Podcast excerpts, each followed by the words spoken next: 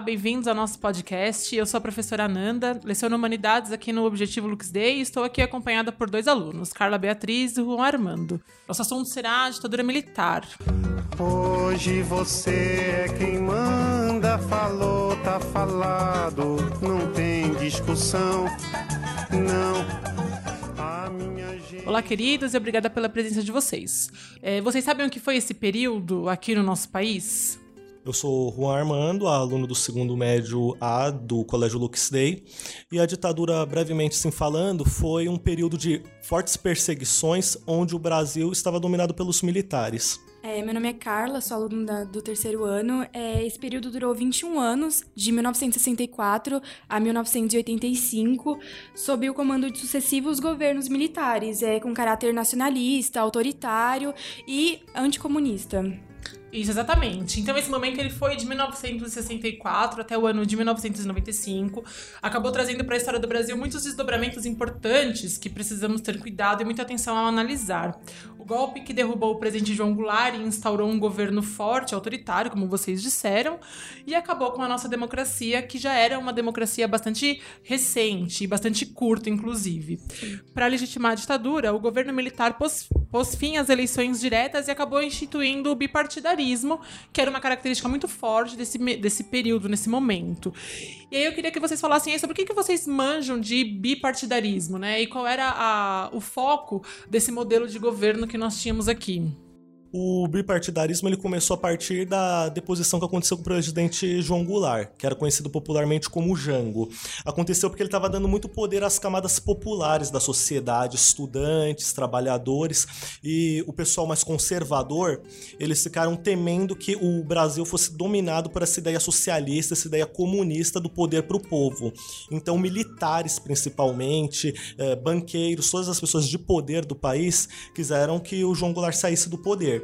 E quando ele saiu do poder, ele teve que ser exilado do país e entrou o bipartidarismo pelo governo do Castelo Branco. Que o bipartidarismo era o seguinte, que ele extinguiu todos os demais partidos políticos e ficou apenas dois partidos, o MDB e o Arena para ter a votação para presidente. Exatamente. E o Arena era o partido dos militares. E o MDB era um pequeno grupo de oposição, mas ele havia um cercamento político, então eles não tinham realmente uma voz, porque eles eram totalmente controlados pelos militares. É, exatamente. Era, na verdade, mais uma questão de uh, mostrar que o representatividade, povo não tava, é, talvez. É, Perfeito. É, mostrar que o povo não estava sendo representado facilmente, né? Enganar os cegos. Né? Exatamente. Era uma marionete, né, na mão dos militares mesmo.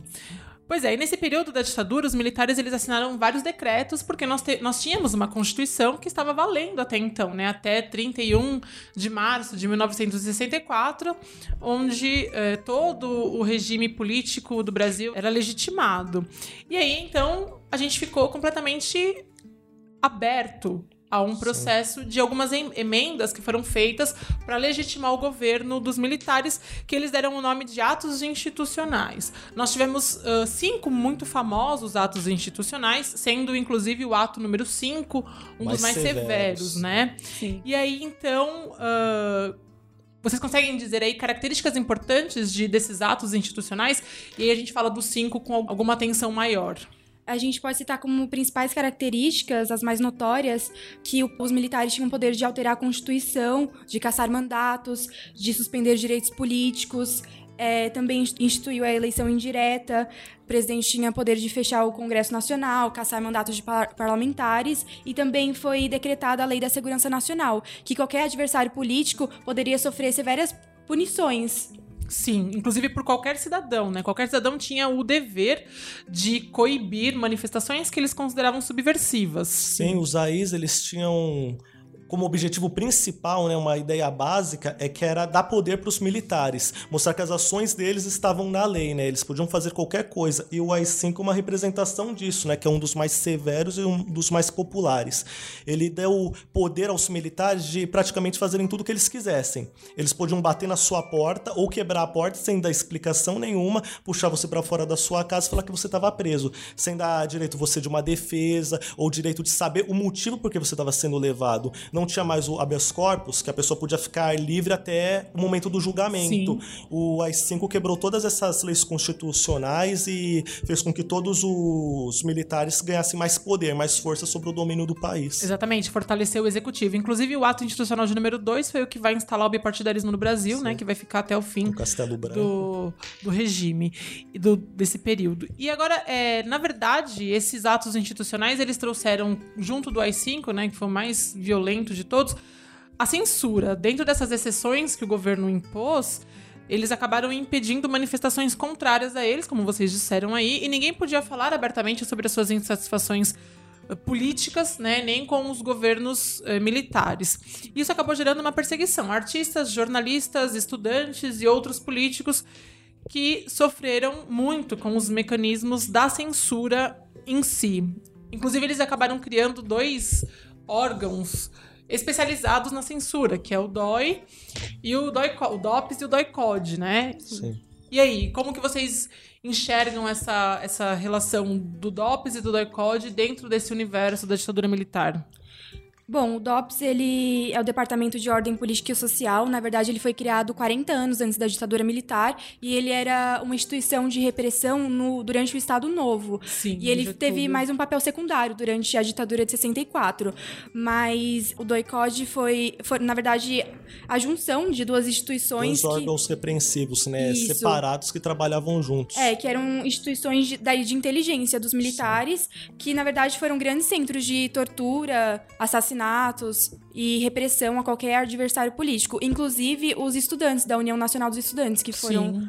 E o, A UNI foi caçados. muito perseguida, né? Sim. E o COD, principalmente, que era o Centro de Operações de Defesa Interna, ele era praticamente uma base militar para proteger o país de qualquer conflito de manifestantes que tinham ideias contrárias às ideias de extrema-direita, às ideias dos militares. Era praticamente um planejamento de guerra contra pessoas de um próprio país, né? Ah, sim. Inclusive a ESEG, a Escola Superior de Guerra, foi criada durante esse período, né? Então eles Sim. fortaleceram demais esses, me- esses mecanismos de guerra em si, com o objetivo de cercar realmente qualquer possibilidade de acabar com a ditadura militar. E tem uma coisa aqui que é importante de lembrar que toda essa situação que está acontecendo no Brasil está acontecendo ao mesmo tempo com a Guerra Fria, né? Sim. Todo esse período da ditadura militar está acontecendo no auge da Guerra Perfeito. Fria, né? Onde está tendo a briga entre os Estados Unidos, as ideologias capitalistas, as ideologias da URSS, né? Que é a atual União, So-. União Soviética. Exato. Né? É, inclusive assim, existem vários estudos que comprovam que os Estados Unidos eles tiveram uma forte influência nesse, nessa transformação política do Brasil, porque o João Goulart ele era sim um político voltado para as questões comunistas, né, de alguma forma. Inclusive quando o, o golpe ele começa a ser arquitetado, ele tá na China.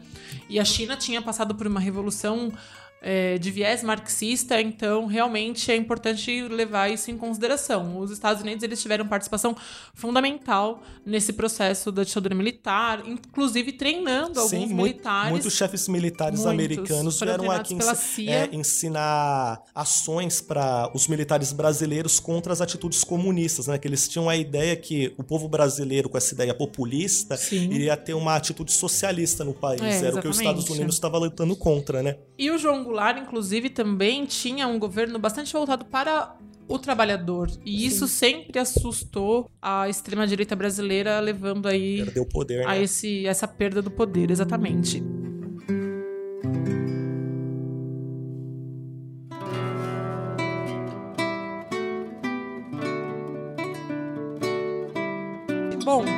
Nesse, nesse universo aí de perseguições, os artistas eles eram os grandes números perseguidos, né? Então, em números, os artistas eles foram bem expressivos nesse contexto da perseguição.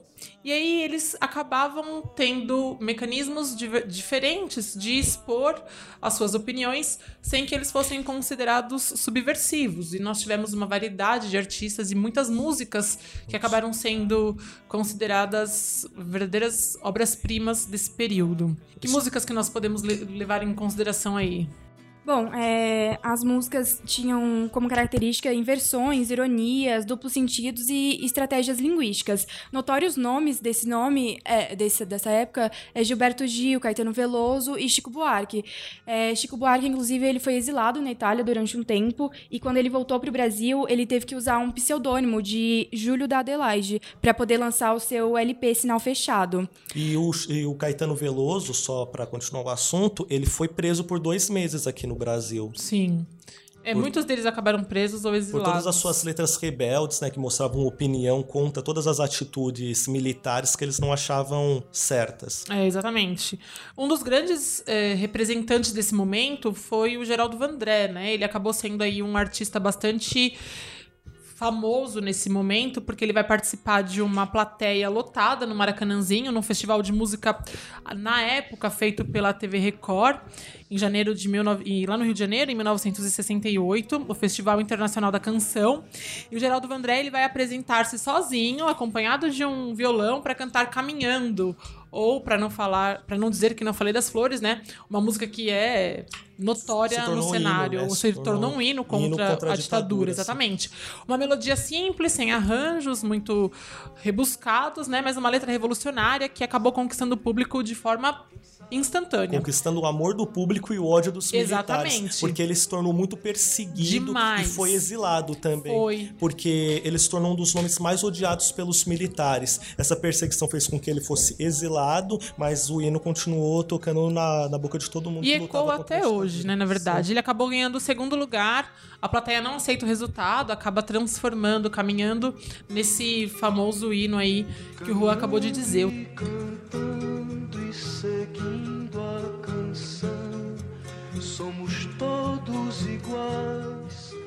sucesso fulminante da canção seria interrompida pela censura, que acabou exilando, né? O Geraldo Vandré. O general Luiz de França Oliveira, que era secretário de segurança lá na Guanabara, justificou a sua proibição, dizendo que a canção tem- tinha letra subversiva e sua cadência é do tipo Mao Tse Tung. O que ele quis dizer com isso, eu realmente não sei, né? O que é uma cadência Não, é, Mao Tse ele Tung. só tava querendo diminuir a letra do, do Exatamente. Geraldo do André pra ver se o povo deixava de amá-la.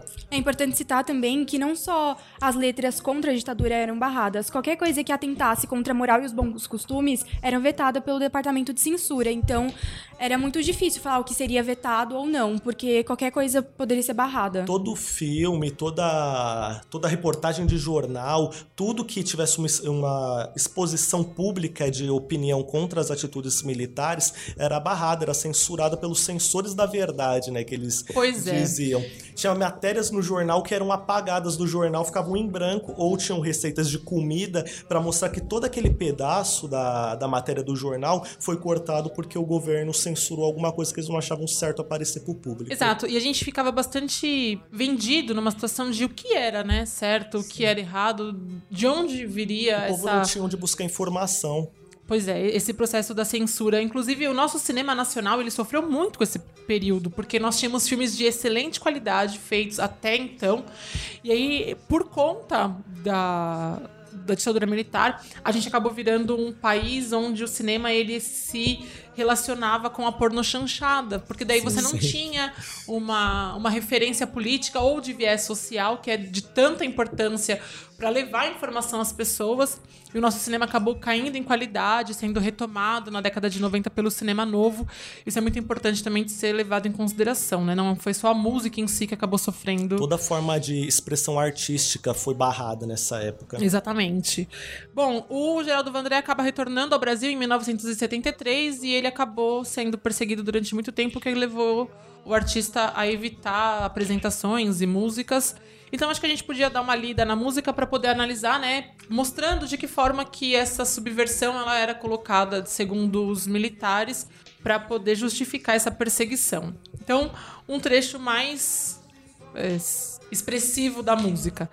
Ele dizia assim: caminhando e cantando e seguindo a canção, somos todos iguais, braços dados ou não, nas escolas, nas ruas, campos de construções, caminhando e cantando e seguindo a canção. Vem, vamos embora, que esperar não é saber, quem sabe faz a hora, não espera acontecer. Pelos campos a fome em grandes plantações, pelas ruas marchando, indecisos cordões, ainda fazem da flor seu mais forte refrão e acreditam nas flores vencendo o canhão. Vem, vamos embora, que esperar não é saber, quem sabe faz a hora, não espera acontecer. A soldados armados, amados ou não, quase todos perdidos de arma na mão, nos quartéis lhe ensinam uma grande lição de morrer pela pátria e viver sem razão. Muito expressiva essa letra.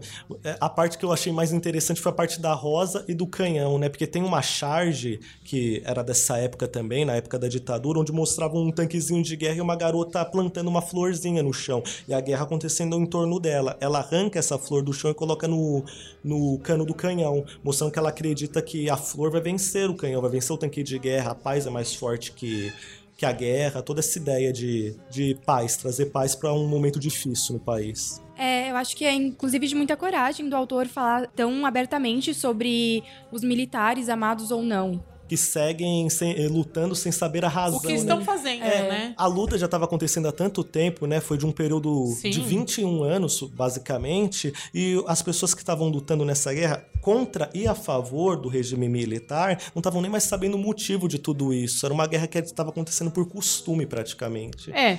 E isso deixa bem claro quando ele diz, né? A soldados armados, amados ou não, quase todos perdidos de arma na mão, né? Então eles acabavam sendo ensinados a lutar por um ideal que às vezes nem eles mesmos. Ele fala da escola militar, né, né? colocada no Brasil, são Sim. ensinados a lutar na letra. mostrando- Exatamente. E outras músicas muito simbólicas, né? Cálice, o cá- Cálice, Cálice de Chico, Chico Buarque, Buarque é uma, com Milton 78. Nascimento, é uma das Sim. músicas mais Porque tem uma, Fortes. letra, uma letra inteligente de duplo sentido, Sim. né? A palavra cálice do, do utensílio, do frasco, né? Do, do copo, e calar-se, né? Sim. Ficar quieto. Porque para muitos manifestantes, para muitos rebeldes que lutavam pela democracia, ficar calado era uma forma de morrer, né? Era uma forma de, de perder a vida, perder a luta. Então, afasta de mim esse cálice, que nem diz no refrão, é bem significativa, bem simbólica.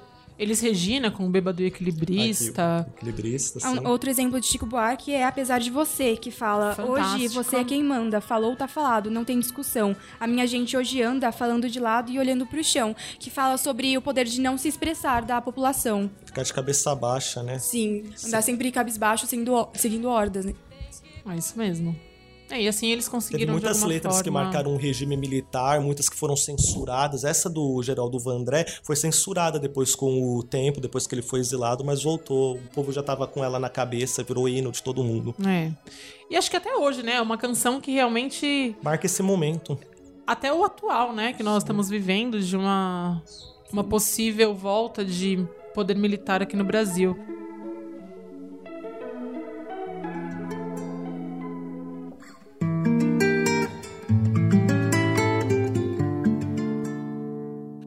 Militares eles justificavam muito o seu governo e os adeptos ao à ditadura militar eles justificavam em relação ao milagre econômico, dizendo que o Brasil tinha sofrido aí uma melhoria contumaz da sua economia a partir do poder dos militares. Algumas coisas realmente foram bastante eh, significativas em relação à economia, mas nem tudo. O que foi então esse grande milagre econômico aí?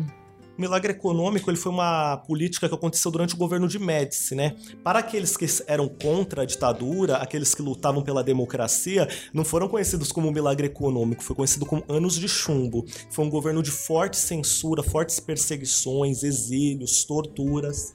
Mas para aqueles que militares que apoiavam a ditadura e todo esse regime, foi conhecido como um milagre econômico porque o Brasil realmente cresceu economicamente socialmente e politicamente estava uma catástrofe, estava uma tragédia com toda essa perseguição e todos esses crimes acontecendo para quem lutava por outro ideal. Mas a economia subiu, o PIB brasileiro subiu, uma- a taxa ficou entre 18%, a taxa de inflação e economicamente o Brasil realmente estava sofrendo por um milagre.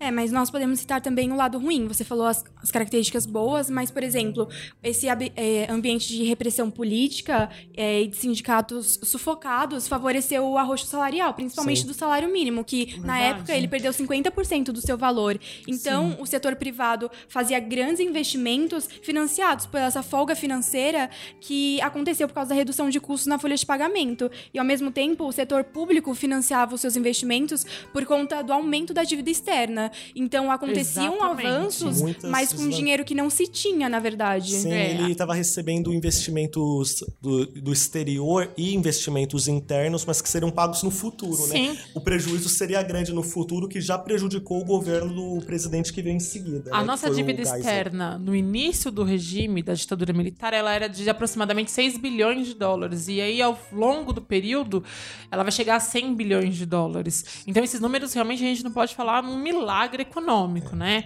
Mas uma das coisas interessantes que nós podemos levar em conta, sim, é a criação do pró-álcool, né?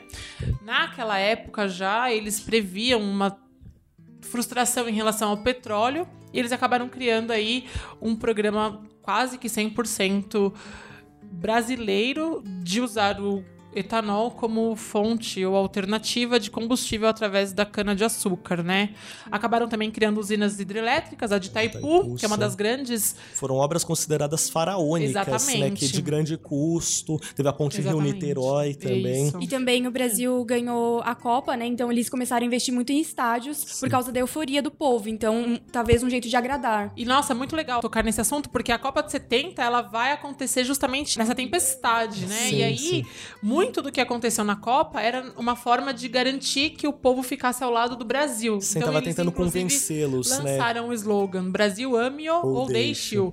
Sim. E no contexto da Copa do Mundo, criaram aquelas músicas de apelo popular. Sim, toda a propaganda pra mostrar que o Brasil era uma- o melhor país que existia, toda a política dentro dele, é, propagandas na televisão, músicas, né, slogans. É, a musiquinha, de repente, é aquela corrente pra frente, todo mundo dava a mão, viva o Brasil, Ninguém né? Salve segura- a seleção. Ninguém segura a juventude do Brasil. Exatamente. O Zico, que foi uma das figuras que vai começar a surgir no futebol nessa época, a família dele foi perseguida e presa por conta de ser contrário à ditadura militar. E o pior é que ele era contrário, ele é uma pessoa pública, né? Ele era conhecido, ele era um nome conhecido. As pessoas que já eram, assim, por baixo dos panos, né? O povo, que não tem nome na mídia, já eram perseguidos. Imagina alguém que tem grande nome, né? Exatamente. Conhecido.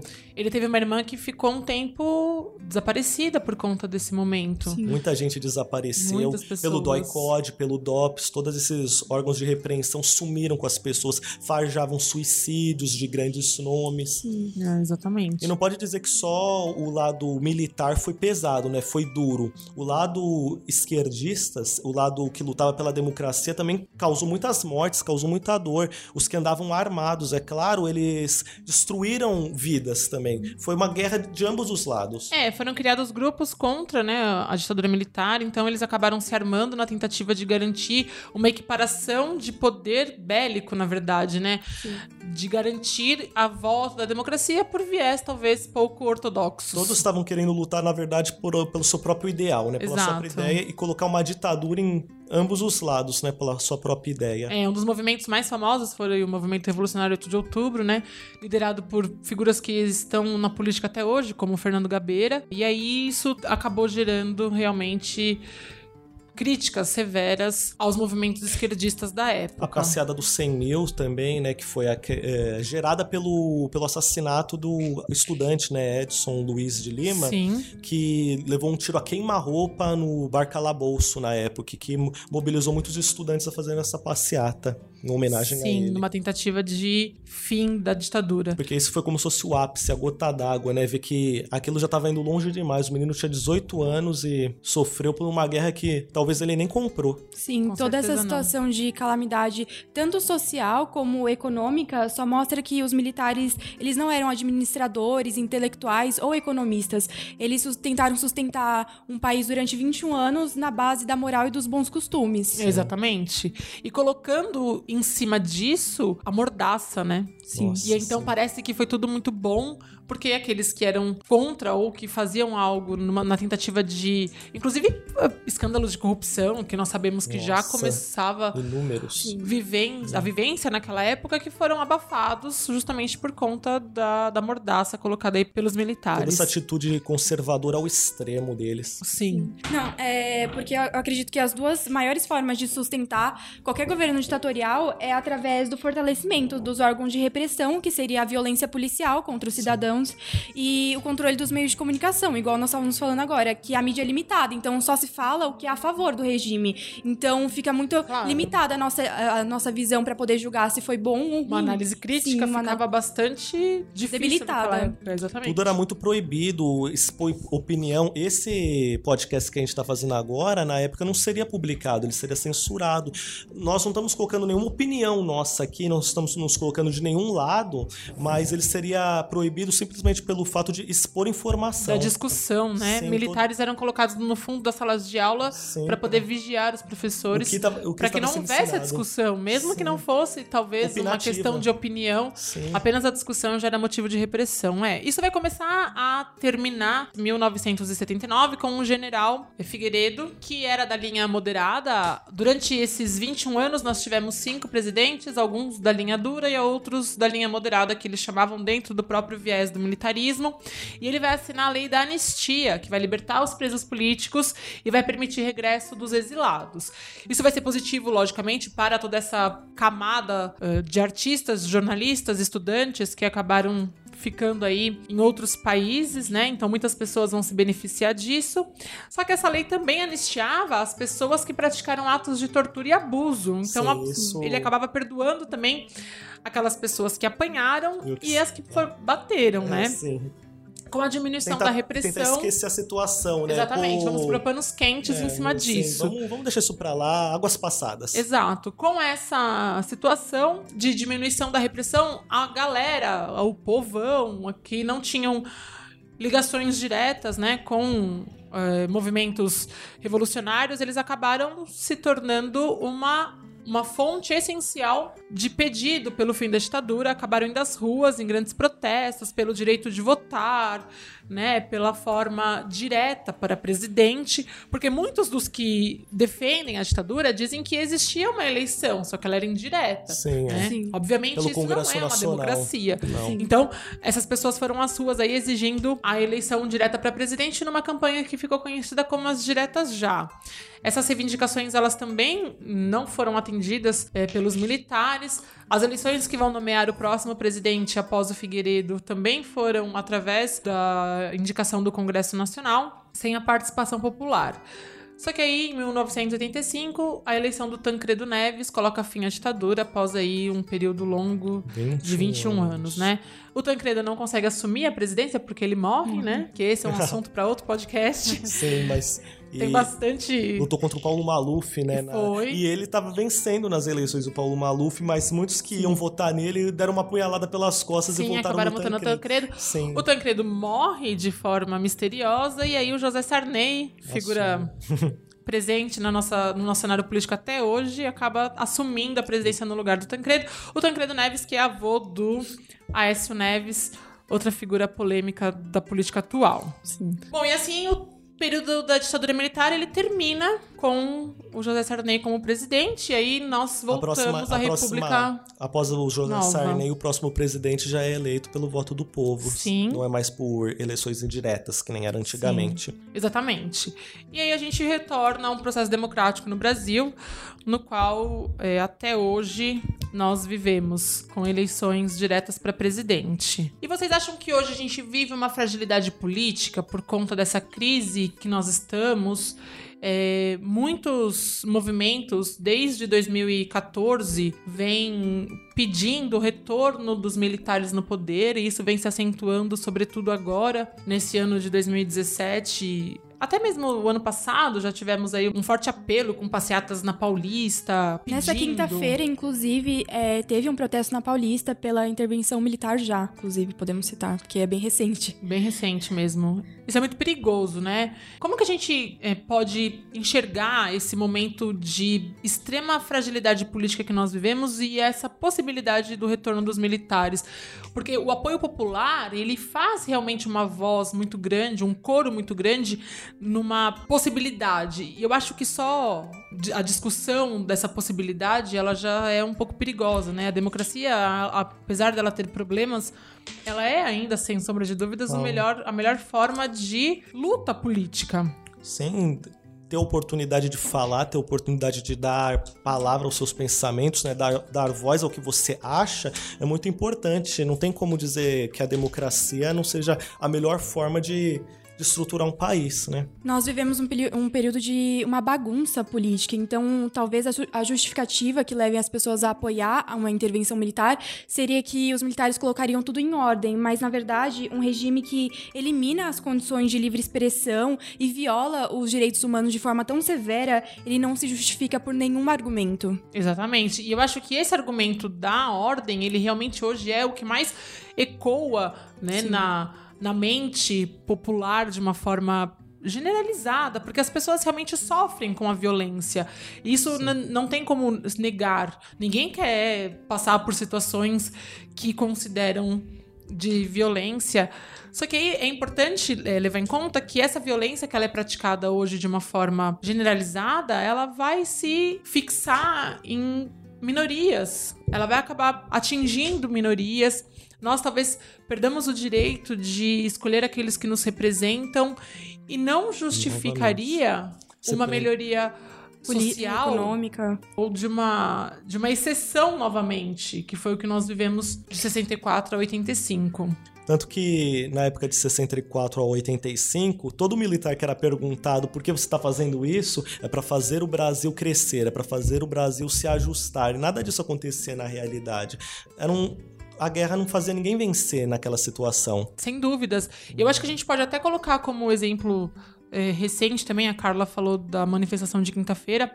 O Rio de Janeiro vem sofrendo com uma onda de violência severa. Talvez em momento nenhum da história do Rio de Janeiro ele, tem, ele tenha sofrido com tanta violência, uma Militar. guerra civil praticamente, né? E aí ah, o governo estadual solicitou a intervenção dos militares, né? Do Exército Nacional, da Força Nacional lá nas favelas. A Rocinha é uma das favelas que estava ocupada há um tempo. E realmente não houve uma diminuição dos índices de violência. Pelo contrário, eles foram sendo colocados em outros níveis. Então talvez isso realmente seja uma, um dado importante da atualidade para que nós consigamos fazer uma análise Enxergar o que realmente acontece Real. com o poder soberano né, dado para Exato. alguém. Nenhum, nenhum poder soberano ele é legitimável e não é saudável. A forma mais concreta de nós alcançarmos uma sociedade em paz ainda, com certeza, talvez seja a igualdade social. Sim. Sim, porque o povo atualmente, antigamente na época da ditadura de 64, o povo não tinha informação, não tinha contato com a mídia, não tinha contato, porque tudo era escondido, era colocado por baixo dos panos.